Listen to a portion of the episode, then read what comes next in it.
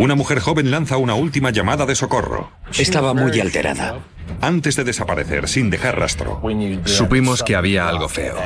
La policía tiene la certeza de haber resuelto el caso, hasta que da un giro que nadie esperaba. A mucha gente le costaba creer. Me puse casi enfermo. Fue un último acto de traición. Era un lobo con piel de cordero. La mataron por cumplir la ley.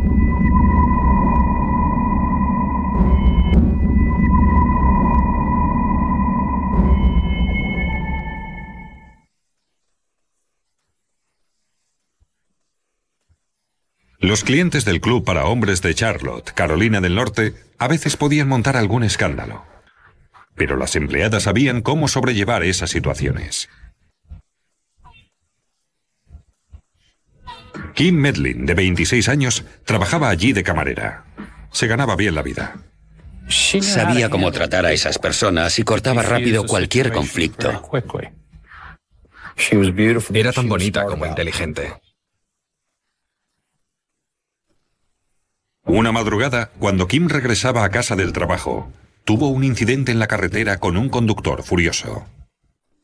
La empezaron a adelantar, a amorrarse al coche por detrás, tocaban el claxon, cosas así.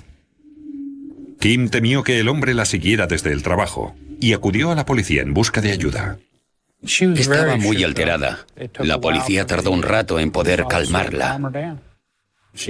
También les dijo, mirad, cada noche paso por esa carretera y esta vez he podido llegar hasta aquí. El capitán puso un anuncio por radio al resto de patrullas que tenían aquel turno para que vigilaran su jeep rojo y cuidaran de ella si la veían circulando por la carretera. Lamentablemente no sirvió de nada. Dos semanas más tarde, la policía encontró el jeep de Kim abandonado en el arcén, con el motor y las luces encendidas. Todo estaba en marcha. Supimos que algo feo había pasado. El monedero de Kim y el dinero seguían en el jeep, pero extrañamente su permiso de conducir había desaparecido. No había una explicación lógica del por qué la señora Medlin había dejado allí su vehículo. Lo primero que intentamos hacer fue determinar si, de hecho, se trataba de un delito. Al día siguiente, un equipo de investigadores halló el cuerpo de Kim a dos kilómetros y medio de su coche, oculto entre unos escombros. Mirábamos las noticias y mi mujer me miró y dijo, ya he visto suficiente, es ella. Así que apagó el televisor y descolgó todos los teléfonos y se metió en la cama. No era un robo. Su alianza, el anillo de casada, el collar alrededor del cuello estaban intactos. Llevaba puestos todos los objetos que podían tener cierto valor. La autopsia reveló que Kim había sido golpeada, pateada y estrangulada, pero no había signos de agresión sexual. Presentaba varios golpes en la parte posterior de la cabeza y el cuello y la zona de la nuca que podían ser traumatismos provocados por la fuerza bruta. Nuestra teoría es que la empujaron por detrás, la pisaron por la espalda y algo presionó la parte frontal del cuello. Y tenía señales de ataduras en las muñecas, pero no había sujeciones. Por lo general, al asesino le lleva un tiempo atarlas o inmovilizarlas con una cinta, esparadrapo. He visto de todo, pero no es normal que la desataran. Y el asesinato se produjo en una carretera desierta a las afueras de la ciudad. A esas alturas, el asesino podía andar muy lejos.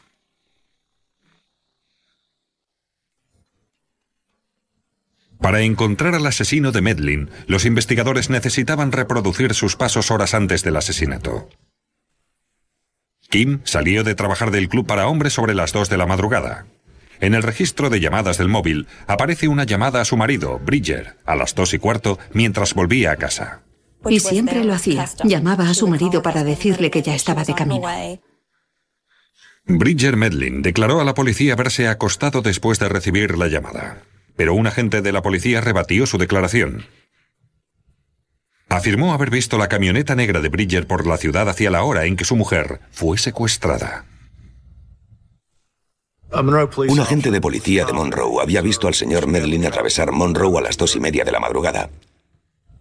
Preocupó que tal vez no estuviera diciendo toda la verdad sobre su paradero. Bridger se indignó. Dije, hay algo muy feo, algo que no cuadra. Pensó que la policía tendría que dedicar más esfuerzos en investigarse a sí misma. Kim era una mujer lista. La única razón que explicaría su parada es que un agente de la ley se lo ordenó. ¿Podía ser que Bridger tuviera razón? ¿Que un policía u otra autoridad la hubiera obligado a detenerse? Tal como estaba colocado el jeep y dado que el permiso de conducción de la víctima no estaba, uno de los investigadores creyó al principio que podía ser un delincuente con luz azul o que tal vez un policía hubiera ordenado la detención del vehículo. Un delincuente con luz azul es alguien que coloca una luz de la policía en el vehículo y lo usa para apresar a inocentes. La teoría se sustentaba por el hecho de que la ventana lateral del conductor estaba bajada. Si lo analizas lógicamente, se restringen mucho las razones por las que pudo parar. Y poco después, un testigo corroboró esta historia. Un conductor declara estar conduciendo detrás de un jeep rojo, supuestamente el de Kim, la noche del asesinato. Explicó que la mujer del jeep no cometió ninguna infracción, pero que un agente de policía puso las luces y le obligó a detenerse. Le habían retirado el permiso de conducción, así que lógicamente se asustó al ver aquel coche patrulla delante y se quedó atrás obviamente para no estar demasiado cerca y llamar la atención.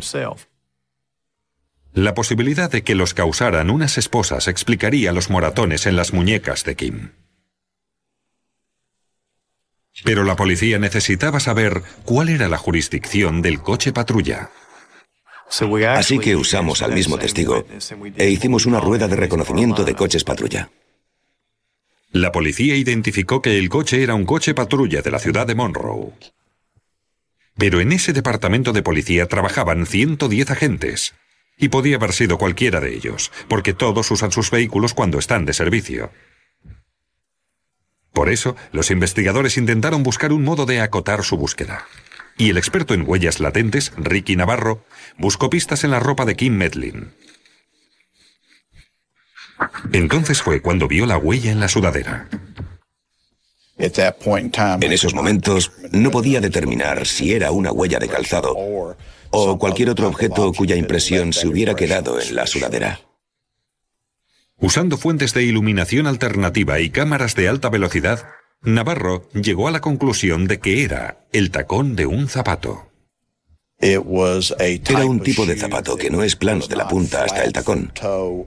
Tiene un tacón inconfundible, como suelen tener los zapatos de suela dura, a diferencia de las zapatillas de deporte. Además, podía distinguirse una V o un dibujo en forma de ángulo en la huella. Al principio, la búsqueda de Navarro no dio resultados.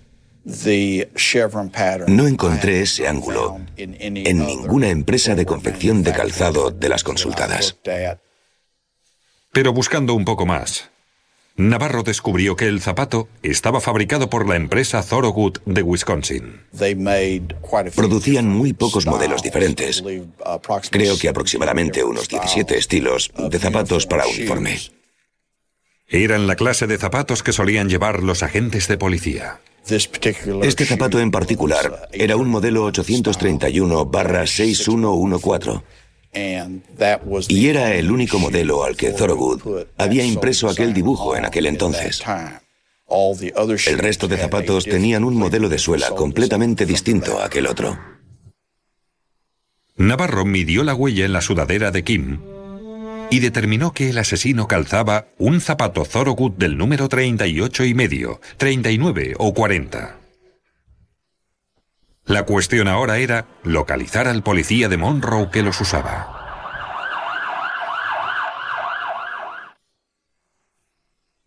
Entonces, los investigadores sospecharon que el asesino de Kim Medlin era un policía de Monroe y dejaron de creer que su marido Bridger tuviera alguna implicación en el asesinato. También supieron que Bridger no había conducido con su camioneta por la ciudad pasada la medianoche, tal como afirmaba uno de los policías. En ese cruce en particular, hay cámaras puestas en el cajero de la sucursal bancaria de Wacovia. Y en realidad capturó la imagen de mi camioneta atravesando aquella intersección después de las 4 de la mañana. Eso fue después de recibir la notificación de la policía y dirigirse a la escena del crimen donde estaba el coche de Kim. Fue la primera prueba y la más sólida que confirmaba que yo estaba donde decía estar. Los investigadores también sabían seguro que el asesino calzaba unos zapatos del número 38 y medio, 39 o 40 de la marca Thorogood. Los archivos del personal de la policía revelaron que solo tres agentes del departamento de Monroe llevaban aquel modelo de zapato en aquellas tallas posibles. De los tres, uno trabajaba en el departamento de bomberos la noche del asesinato de Kim. Le asignaron una guardia estacionaria aquella noche que le impedía subir a un coche y patrullar. No podía moverse del departamento. El segundo agente estaba de servicio resolviendo un caso de robo aquella noche, y hubo un contacto por radio constante con la central de la policía. El tercero, Josh Griffin, trabajó hasta las 10 de la noche y luego libró. El agente Griffin declaró a los investigadores que aquella noche no había visto a Kim Medlin. No dio un alto al coche, no vio el jeep en ningún momento y básicamente declaró haberse marchado a casa y haberse acostado antes de que fuera descubierto el jeep. El agente Griffin tenía 24 años. Llevaba poco más de un año en el cuerpo de policía. Cuando los investigadores registraron el coche patrulla de Griffin, no encontraron nada sospechoso. Su coche estaba casi inmaculado. Y si conocías a Josh, sabías que en el departamento tenía fama de tener el coche más sucio de la flota. Con una orden de registro, la policía entró en casa de Griffin, pero no pudieron encontrar el par de zapatos del uniforme de la policía. El señor Griffin me contó que había tirado esos zapatos porque se habían roto durante la investigación de un accidente. La policía interrogó a los empleados del club para hombres donde trabajaba Kim Medlin, para saber si Josh Griffin había frecuentado el lugar la noche del asesinato y quizás la hubiera seguido a casa. Pero nadie recordaba haberle visto. Aún así, el registro de llamadas del móvil de Griffin echaba por los suelos su coartada de estar en casa durmiendo aquella noche. La lista revelaba una llamada a las dos de la noche a una empresa de grúas. Cuando sus superiores lo confrontaron, Griffin cambió su historia y dijo haber estado sentado en su coche patrulla uniformado en la intersección de Baker, en el parking de un restaurante, una vez terminado su turno, leyendo un libro. Declaró estar sentado en aquel parking leyendo un libro de leyes en un restaurante que estaba cerrado. Y que un conductor le pidió que llamara a una grúa porque se le había averiado el coche no muy lejos de allí. Aquello situaba al agente Griffin en la intersección con Baker media hora o tres cuartos de hora antes de que Kim Medlin condujera hacia su casa por la antigua carretera de Charlotte. Josh Griffin negó su implicación en el asesinato de Kim. Pero pronto, sus compañeros de trabajo se volvieron en su contra. Al parecer, todo empezó cuando Kim contó a la policía que tenía miedo de volver sola a casa de noche por aquellas carreteras comarcales oscuras y que le preocupaba que un cliente del club quisiera seguirla. Con el fin de ayudarla, la policía emitió un aviso por radio a los agentes para que vigilaran el coche de Kim y velaran por la integridad de la mujer. Y sabemos por la investigación posterior que el señor Griffin estaba patrullando aquella noche y escuchó la emisión del aviso por radio. Las pruebas demuestran que el agente Josh Griffin se interesó inadecuadamente por Kim Medlin. Y los investigadores descubrieron que Griffin lo había comentado con otros policías del departamento. Veía el jeep yendo de un lado al otro de la ciudad y llamaba a los otros policías y hacía comentarios sobre la rubia guapa del jeep que estaba pasando, que quería encontrar la manera de conocerla. Lo que es alarmante es que esos agentes tenían conocimiento de aquella conducta y no dijeron nada, no lo denunciaron para que pudiéramos solucionarlo.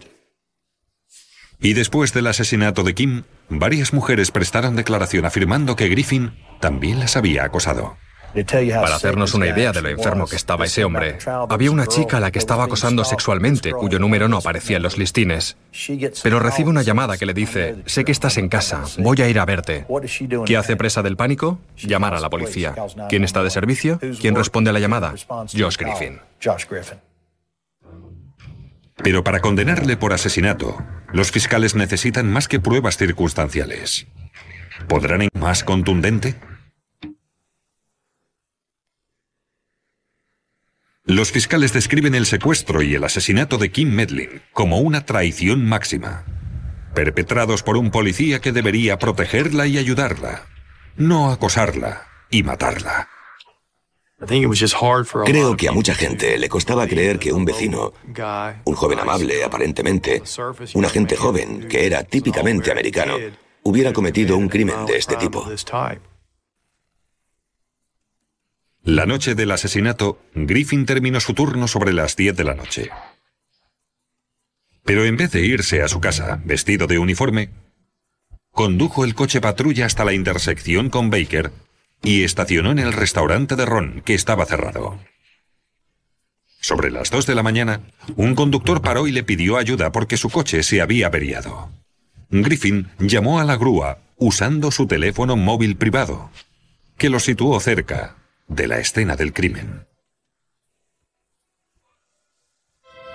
Unos 30 o 45 minutos después, los fiscales creen que Griffin vio pasar a Kim Medlin y como estaba planeado, decidió darle el alto por haber cometido una infracción de tráfico como excusa para presentarse.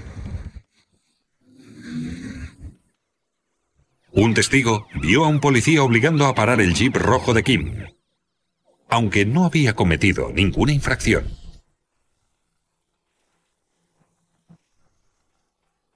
Los fiscales creen que Griffin le pidió a Kim el permiso de conducir. Luego le pidió que lo acompañara al coche patrulla mientras comprobaba el número de la matrícula.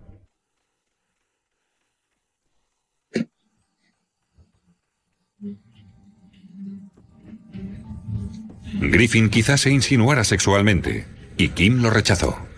Griffin era consciente de que se había pasado de la raya. Se asustó, la esposó y se la llevó en coche. Luego se apartó de la antigua carretera de Charlotte, y Kim supo que la llevaba a una calle sin salida. Sus lesiones sugieren que saltó del coche en movimiento.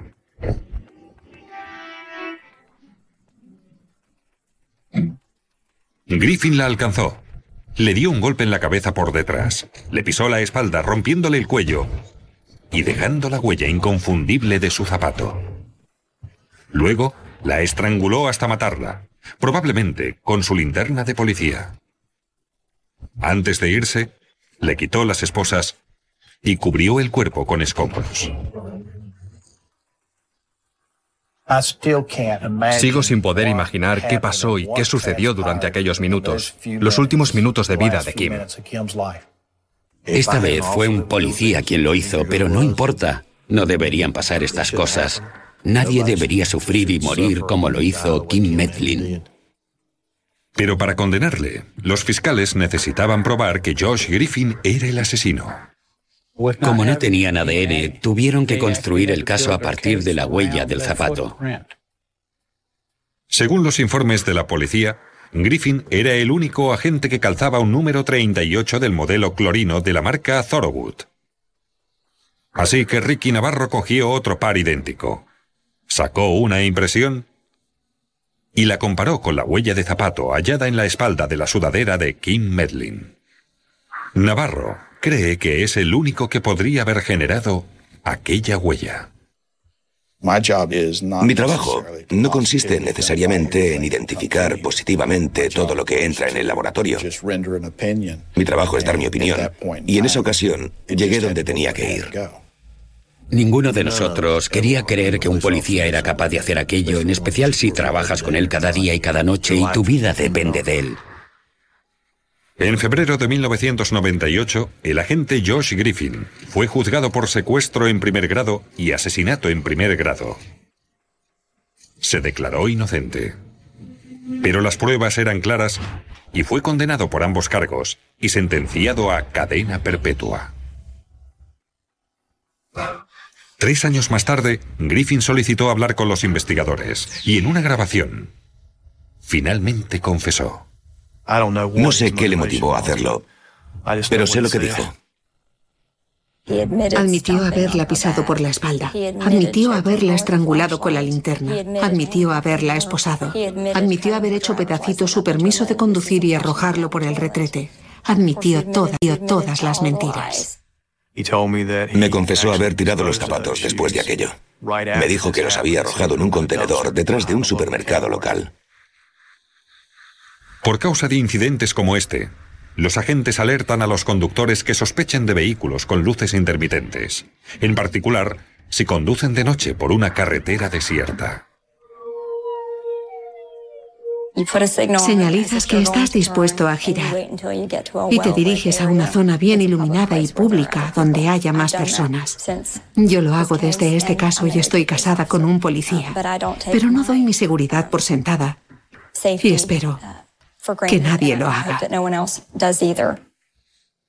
En un caso sin demasiadas pruebas, la huella parcial de un zapato en una sudadera fue todo lo que se necesitó. Sin aquella huella del zapato, dudo que lo pudiéramos haber condenado por lo que hizo. Básicamente aquella huella fue la firma del arma del crimen. Tienes que tener alguna cosa. Y en este caso, una de las grandes cosas de este caso fue su sudadera con la prueba de su asesinato impresa en la espalda. Y por supuesto una de las armas del crimen, que en este caso fue el pie del señor Griffin, por extraño que parezca.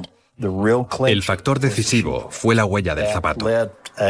Aquello fue una prueba que no pudo refutarse. Allí está, en blanco y negro.